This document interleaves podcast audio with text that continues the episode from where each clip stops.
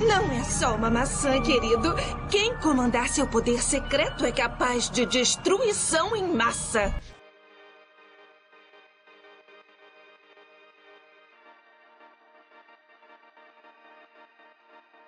Logo no início desse período de isolamento, eu tive uma conversa com um amigo meu sobre essa questão da dicotomia mente-corpo. A gente ficou a madrugada inteira conversando no WhatsApp e a gente não chegou em lugar nenhum. Ele continuou com a opinião dele, eu continuei com a minha, até porque esse assunto é um assunto que foi debatido por inúmeros filósofos, inúmeras pessoas, desde que o mundo é mundo, e ninguém nunca chega em lugar nenhum, né? Isso é meio claro. Porque mesmo que a gente avance muito cientificamente ou filosoficamente, que a gente desenvolva diversos métodos de conhecer a realidade, acaba que essa questão é muito subjetiva. Caso você não esteja familiarizado com esse debate, o que é exatamente essa dicotomia, né? Basicamente, senso comum, a ideia é de que ou existe a mente ou existe o corpo, porque você conciliar as duas coisas é quase impossível. E caso você ainda não tenha entendido exatamente por que, isso vai ficar um pouco mais claro ao longo do podcast.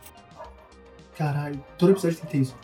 Como esse assunto ele é muito complexo, ele é muito disperso, eu fiz uma pauta aqui para a gente poder ir debatendo, conversando, sem se perder muito. Caso você discorde de mim, ou até mesmo se você concordar, contribua aí também. Bota seu, sua opinião aí nos comentários, se você estiver no YouTube. Se você estiver no Spotify, em alguma outra plataforma, dá uma passada lá na página do Facebook ou no próprio YouTube mesmo e deixa lá o seu comentário, tá bem? Tenho certeza que vai agregar muito. Bom, eu não vou entrar aqui muito em questões sobre, por exemplo, é, Deus ou então determinismo, livre-arbítrio, a gente pode fazer outros programas sobre isso e conversar melhor sobre essas coisas, porque senão o debate vai se tornar muito, muito extenso. O que eu gosto de pensar primeiro e, e, analisar quando eu vou pensar sobre esse assunto é sobre a questão do monismo ontológico, né? Esse problema mente-corpo, ele examina a relação entre a mente e a matéria, a relação entre a consciência e o cérebro, né? Esse problema, ele foi abordado ali por René Descartes lá no século 17, né, é, 17, 17 mesmo. Ele resultou no dualismo cartesiano, mas ele também já tinha sido anteriormente abordado por filósofos pré-socráticos nas antigas tradições asiáticas, orientais, nas indianas principalmente, o hinduísmo trata muito disso. Bom, o termo monismo, ele foi, ele surgiu ali no século XVIII também, ali logo depois do, do Descartes ter abordado esse tema, por um cara chamado Christian von Wolff, na sua obra chamada Lógica. Bom, mas o que é esse monismo ontológico? Basicamente, ele trata sobre pensamentos filosóficos que fazem uma tentativa de eliminar a dicotomia entre a mente e o corpo, explicar todos os fenômenos a partir de um princípio unificador, como a manifestação de uma única coisa, uma única substância. Existem diversas vertentes monistas, é, espiritualistas, etc, etc. O monismo vem da, do grego único, né, sozinho, e é tudo aquilo que atribui unidade ou singularidade a um conceito, como por exemplo o próprio conceito da existência. Lá na antiguidade, quando surgiu a filosofia, né, com Tales de Mileto, e esses caras provavelmente você viu na escola, se você prestou atenção nas aulas de, de filosofia, tinha o debate lá entre Heráclito e Parmênides, né, que eles debatiam sobre a arqué, a cosmologia. Esses embates, eles basicamente tratavam sobre essa dicotomia mente-corpo, por mais que abordassem, assim, porque a dicotomia mente-corpo, ela não é só a mente e o corpo especificamente. Ela trata sobre toda a questão do que se existe o essencial, o imaterial, ou se só existe a matéria, e qual é a natureza dessas coisas. O filósofo monista mais conhecido provavelmente é Spinoza. Sei, você provavelmente ouviu falar, talvez não saiba exatamente quem é ou o que ele defendia, mas ele defende que se deve considerar a existência existência de uma única coisa, uma, uma substância da qual todo o resto, incluindo a mente e a matéria, são apenas modos. Tales de Mileto, que eu acabei de citar, dizia que tudo é um. E Nietzsche dizia que essa afirmação fez dele o primeiro filósofo. Para vocês verem o tamanho da relevância desse debate, né? É o debate filosófico mais antigo, mais extenso que existe, com certeza. E existem diversas formas de monismo. Tem o monismo prioritário, que diz que tudo remonta a uma fonte que é distinta. Por exemplo, no platonismo e no neoplatonismo, tudo é derivado do um. É uma visão bem próxima ao hermetismo também. É, quem já leu aí o Caibalion tá ligado no que eu tô falando. Nessa visão, apenas uma, uma única coisa, uma única substância é ontologicamente básica, ou anterior a todas as outras coisas. Tem o monismo existencialista, que diz que existe apenas uma coisa, que é o universo, que só é artificialmente ou arbitrariamente dividido em, nas outras coisas. Tem o monismo de substância, que é mais próximo daquele debate que o Descartes trazia, por mais que ele fosse dualista, mas aí no caso o monismo substancial vai afirmar que toda essa variedade de coisas que existem, elas podem ser explicadas através de uma única substância somente, não precisa de duas. E aí essa substância ela pode constituir inúmeras coisas, seja matéria ou seja mente. Muita gente prefere, muitos monistas preferem usar o termo não dualismo ao invés de monismo, porque é, esse entendimento ele não é conceitual, né? Ele não é, não é compreensível numa única ideia, ele não é fechado numa única ideia. Então monismo passa uma impressão, quase uma semiótica, uma estética errada. O não dualismo, botando assim, acabou derivando em muitas religiões, né? Muitas religiões são derivadas dessa ideia de que só existe o um, só existe o todo.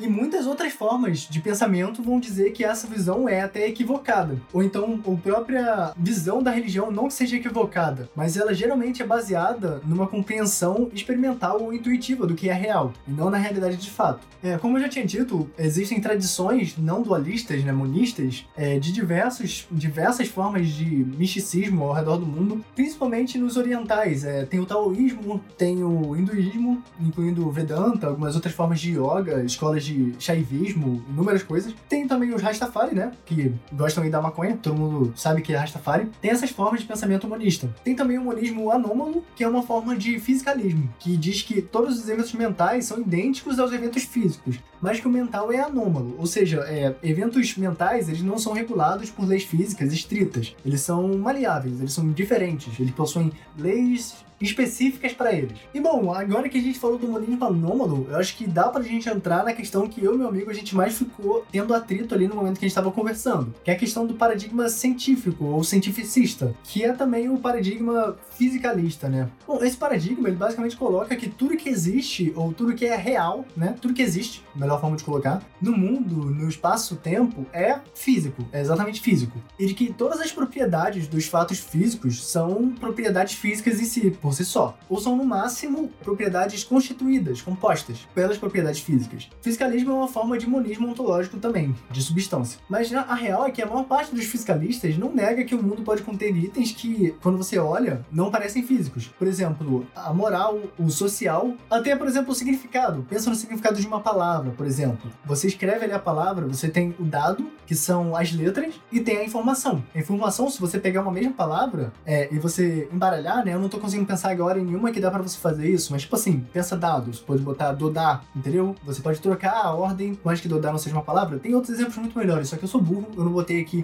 essa parada na pauta e eu não sou capaz de pensar em nenhuma agora. Por exemplo, se você pegar diversas moedas, você desenhar com essas moedas um sorriso, você tem as moedas e você tem o sorriso. O sorriso é informação. O sorriso ele não é físico. Você não consegue pegar, por exemplo, um microscópio e olhar ali e encontrar o sorriso na, no que compõe aquelas moedas. O sorriso ele tá, ele é subjetivo, ele tá ali na percepção, ele é formado. Eita, ele tá ali na percepção, ele é formado pela consciência. E os fisicalistas, eles reconhecem isso, mas eles não reconhecem que isso seja uma implicação de um outro tipo de substância. Bom, a minha opinião pessoal, galera, é que eu não necessariamente acho que existe uma outra substância, mas eu, eu considero isso como uma prova cabal, assim, um exemplo muito fácil de compreender de que não é possível que só exista o 100% físico, que pelo menos o físico ele pode projetar coisas que não são físicas, entendeu? Ou então o contrário, talvez o que não é físico projete coisas físicas, como por exemplo a visão do Caibalion, que eu já citei aqui, a visão do mentalismo. Bom, é, você provavelmente já ouviu falar mais de materialismo do que fisicalismo em si. E basicamente esses termos eles são usados como sinônimos muitas vezes. Mas o seu significado ele é semelhante, mas eles não são não são iguais, eles têm origem diferente. A palavra materialismo ela,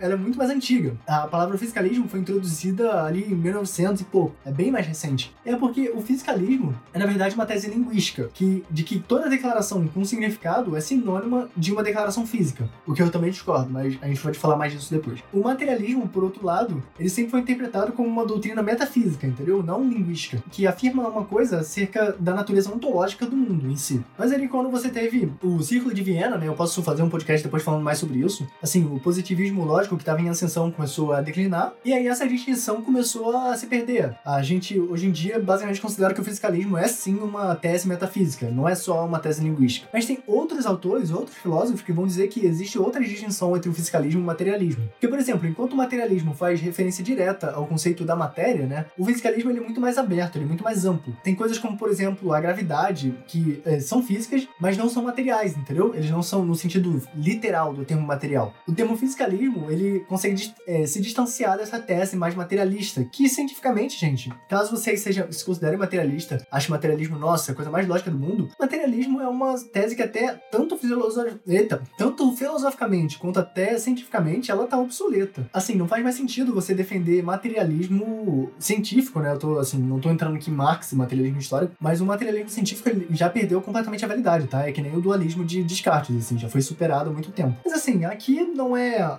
Ninguém aqui é acadêmico, né? Quer dizer, talvez até seja você que tá ouvindo, mas eu, pelo menos, não sou, então foda-se. Mas fica aí essa distinção para você, tá bem? E bom, o que, que vai ser colocado principalmente pelos fisicalistas, né? Tem um argumento dele que é o argumento causal, que basicamente afirma que todos os efeitos físicos possuem uma causa física. E que qualquer coisa que exerça qualquer tipo de influência no mundo físico também tem uma causa física, e também é uma coisa física. Assim, dessa forma, o mundo físico ele é completo. Assim, tem aquela ideia, eu não lembro quem foi que propôs isso, que é a ideia dos mundos possíveis, né? Que, que é até é usada para justificar Deus, que diz que, acho que foi São, São Tomás de Aquino ou Santo Agostinho, algum um filósofo cristão colocou que você consegue provar a existência de Deus pensando que se existe um mundo possível onde Deus existe, é possível imaginar esse mundo possível, logo Deus precisa existir em todos os mundos possíveis. E o nosso mundo é um dos mundos possíveis. Isso daí já é um debate mais extenso, a gente pode falar disso depois também. Mas se você consegue imaginar, basicamente, se você consegue conceber a ideia do mundo físico completo, ele não precisa de mais nada para poder existir, para justificar, tem muita aquele lance da navalha de Ockham, de que, pô, se assim é, o mundo tá fechadinho, tá tudo certinho aqui, por que, que você precisa de outras explicações? Você precisa de outras coisas? Não precisa. Tá tudo aqui conciso. Então, quando você tá estudando pelo menos eventos físicos, você nunca precisa sair do âmbito do físico para dar uma explicação. E da mesma forma, não tem espaço para eventos que não são físicos como causa de eventos que são físicos, entendeu? Porque isso é quebra a lógica. Então, portanto, a partir desse argumento causal,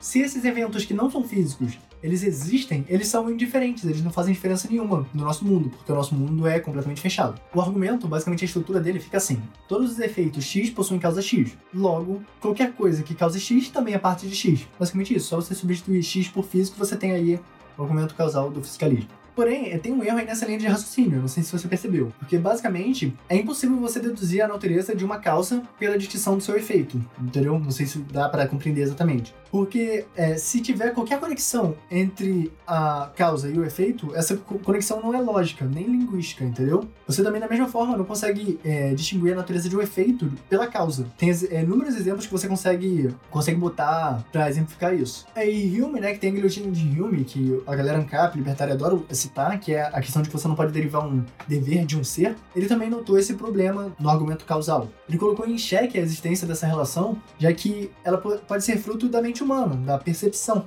Não existiriam relações causais, mas apenas uma sucessão de eventos a quais a gente atribui causalidade, graças à nossa percepção, à nossa estrutura da mente. E aí aqui a gente entra num lance bem discordiano. Se você não ouviu o episódio O que é discordianismo, vai lá, eu falo bastante disso. Então, basicamente, é, Hume colocou que essa relação causal, ela não necessariamente não é verdadeira, mas ela não é lógica. Ela não é uma relação tão lógica quanto a galera pensava que era. E aí, derivado desse impasse que Hume colocou, vem o realismo causal, que coloca que no fisicalismo, a causalidade ela não é nem lógica, nem metafísica, nem linguística. Ela é física, simplesmente física. É uma parte objetiva da estrutura da realidade. Então, basicamente, o fisicalismo coloca que o único mundo que existe é o mundo físico, é o único mundo real, mas o fisicalismo vai muito além dessa tese central. Ele também é, desenvolve diversas consequências desse pensamento. Por exemplo, o que é o mundo físico? O que realmente define o fisicalismo são as respostas dessa questão. Além do argumento causal, o fisicalismo só se completa quando está em conjunto de outras teses auxiliares. Por exemplo, a tese da Constituição, que diz que o mundo físico é o mundo dos eventos físicos, que por sua vez eles são constituídos por entidades microfísicas em si ou por entidades macrofísicas, que são compostas, constituídas por outras entidades microfísicas. O materialismo, ele, o fisicalismo também, ele possui diversas contradições práticas, pelo menos na minha opinião. Eu concordo muito com essa linha de raciocínio. E veja bem, você afirmar que o físico, que o método científico, né, que o método, método físico de observação, repetição, etc., é a melhor forma de reconhecer a realidade, e você dizer que isso é, é lógico, que isso é baseado em lógica, o próprio significado da frase está contradizendo o conteúdo, entendeu?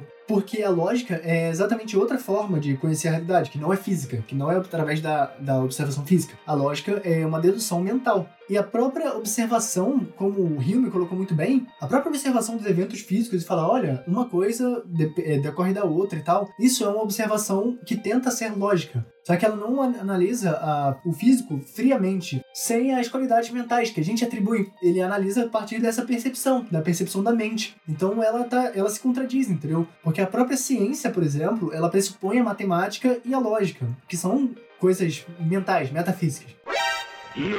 Amiguinhos, nesse momento esse retardado fala que matemática é metafísica, não dá pra acreditar em tudo que um cara qualquer diz na internet. Não é mesmo? Hahaha. É isso, beijos, beijos. E também, assim, a natureza é, do fiscalismo, que implica que todos os nossos pensamentos são efeitos de uma causa física, não tem nenhum motivo para você acreditar que eles também não sejam consequências de só causas físicas e possuam uma base razoável. Porque, novamente, por uma lógica, a razão, ela não é física, ela não é uma qualidade. Você não consegue pegar uma pedra e falar, essa pedra aqui possui razão. Não pode olhar no microscópio e ver a razão ali dentro. A razão é uma qualidade da percepção humana. Se o, o fisicalismo está certo e todo pensamento é produzido por uma sucessão de eventos físicos, de átomos que, como um efeito em cadeia, formam esses pensamentos que são ilusões, digamos assim, então você não tem nem um motivo para acreditar que esse pensamento é verdade, porque ele é um pensamento aleatório, que não tem razão, que não tem lógica. Por isso, se isso fosse verdade, não teria nenhuma forma de chegar a esse pensamento sem ser pelo acaso, sem ser pela sorte. Porque ao longo de inúmeros pensamentos aleatórios e sem lógica, sem sentido e irrazoáveis, você eventualmente chegaria ali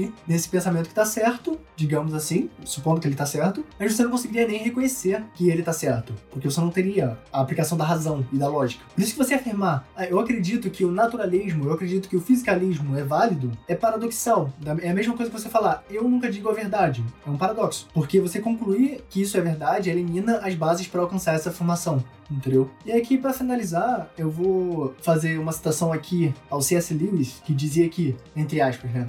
Se as mentes são totalmente dependentes dos cérebros, e os cérebros da bioquímica, e a bioquímica a longo prazo do fluxo sem sentido dos átomos, não consigo entender como o pensamento dessas mentes deveria ter mais significado do que o som do vento nas árvores. Tem outra citação também do JBS Haldane, eu não sei exatamente como que pronuncia o nome dele, se é isso, que ele tem o livro Mundos Possíveis, que é um negócio lá que eu comentei lá no início. Ele diz: se meus processos mentais são determinados inteiramente pelos movimentos dos átomos no meu cérebro, não tenho motivos para supor que minhas crenças são verdadeiras. E, portanto, não tenho motivos para supor que meu cérebro seja composto de átomos.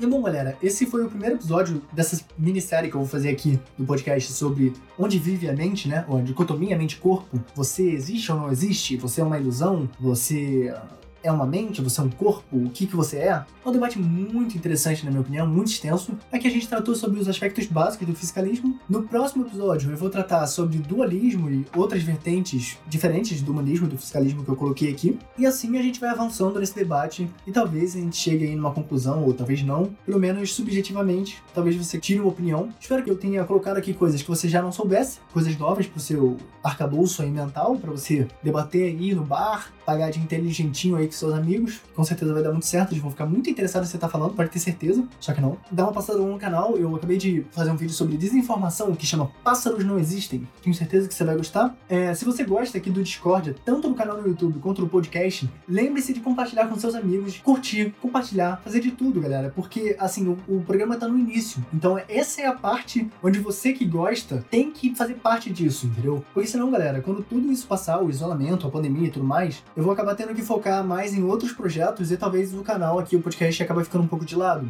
Então, se crescer bastante aqui o, o movimento, né, os downloads aqui no podcast, no YouTube, na página do Facebook, isso vai ser uma motivação a mais para eu investir mais tempo meu nisso daqui, entendeu? Porque isso daqui para mim, galera, é um curso de dicção, é um curso de edição, é porque eu gosto muito dessas coisas, eu queria aprender e eu tô aprendendo na prática. Mas isso daqui não me gera, obviamente, nenhuma renda. Então, eu preciso estar muito bem motivado para eu desprender tanto tempo quanto tô desprendendo agora nisso daqui a longo prazo, entendeu? Então, se você gosta, faça a sua parte aí também. Até a próxima, galera. Fiquem com o Eres e valeu! Que maçã esquisita!